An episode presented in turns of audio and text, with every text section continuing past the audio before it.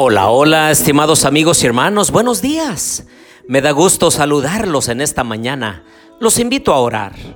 Querido Dios y bondadoso Padre, en esta mañana, Señor, consagramos nuestra vida a ti y te queremos buscar de todo nuestro corazón. Enséñanos a través de tu palabra, Señor, para que podamos hacer tu voluntad. Lo pedimos en el nombre de Jesús.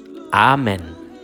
Bien, les doy la bienvenida a nuestro estudio y reflexión de Mateo capítulo 19. Les habla su amigo y hermano Marcelo Ordóñez desde el puerto de Veracruz, México.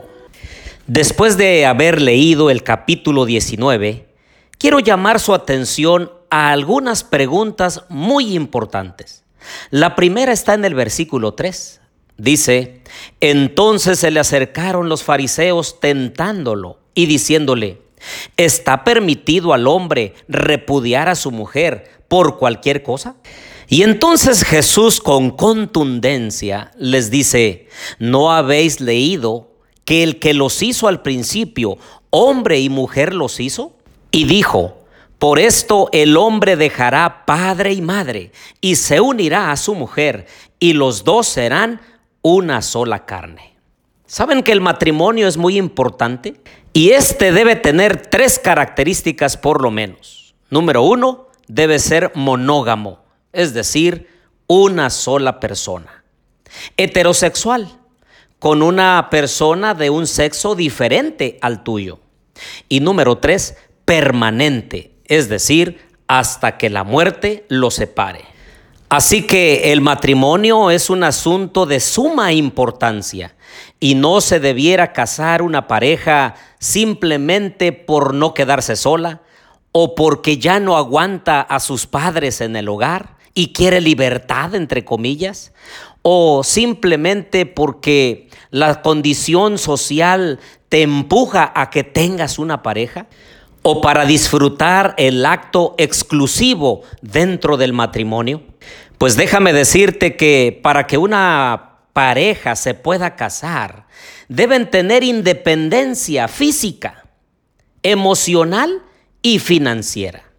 Así que, querido amigo hermano que estás pensando en casarte, ya debes tener un lugar aparte no dentro de la familia de tus padres ni de los padres de la joven, sino aparte, separados completamente. Eso quiere decir que debe haber independencia física, también emocional, porque cuando se susciten los problemas en el matrimonio, que seguramente habrá, no quieras regresar a tu hogar llorando con tu padre o con tu madre por las cosas desavenientes que suceden en el matrimonio.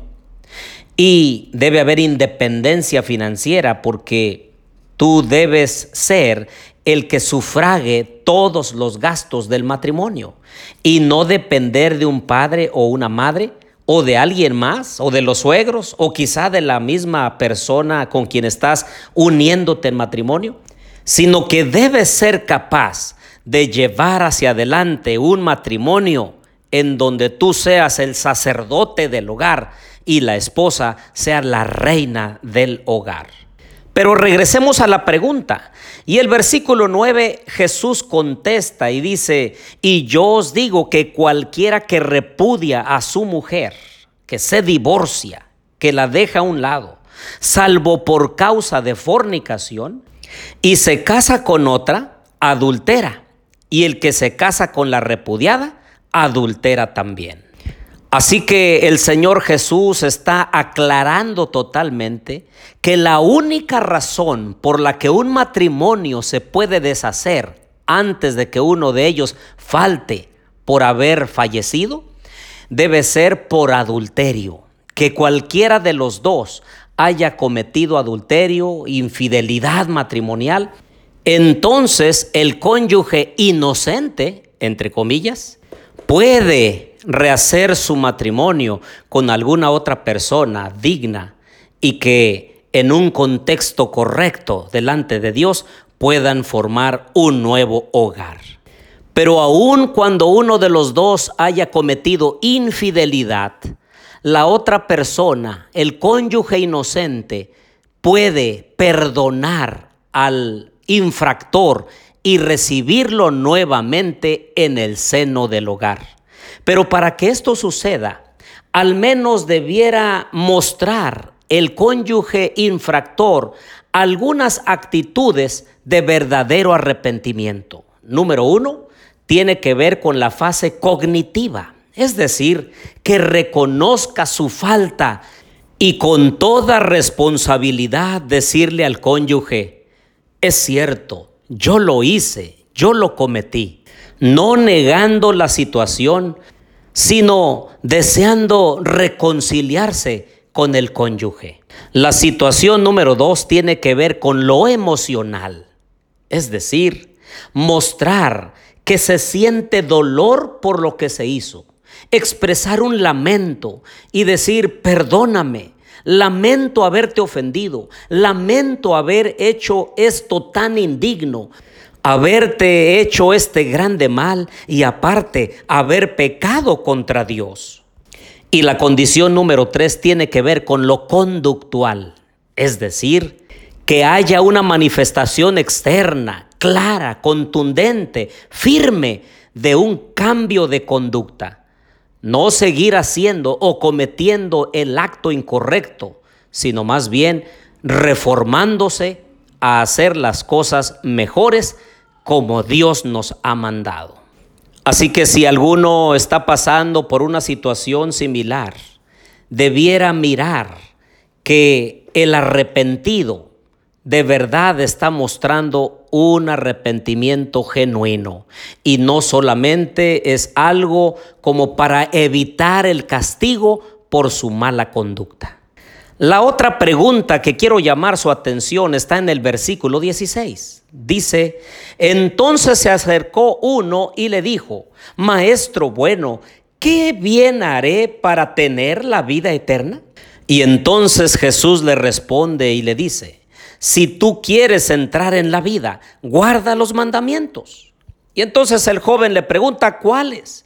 Y el Señor le responde, no matarás, no cometerás adulterio, no hurtarás, no dirás falso testimonio, honra a tu padre y a tu madre. Y entonces el joven lo detiene y le dice, Señor, todo esto he guardado desde mi juventud. ¿Qué más me falta?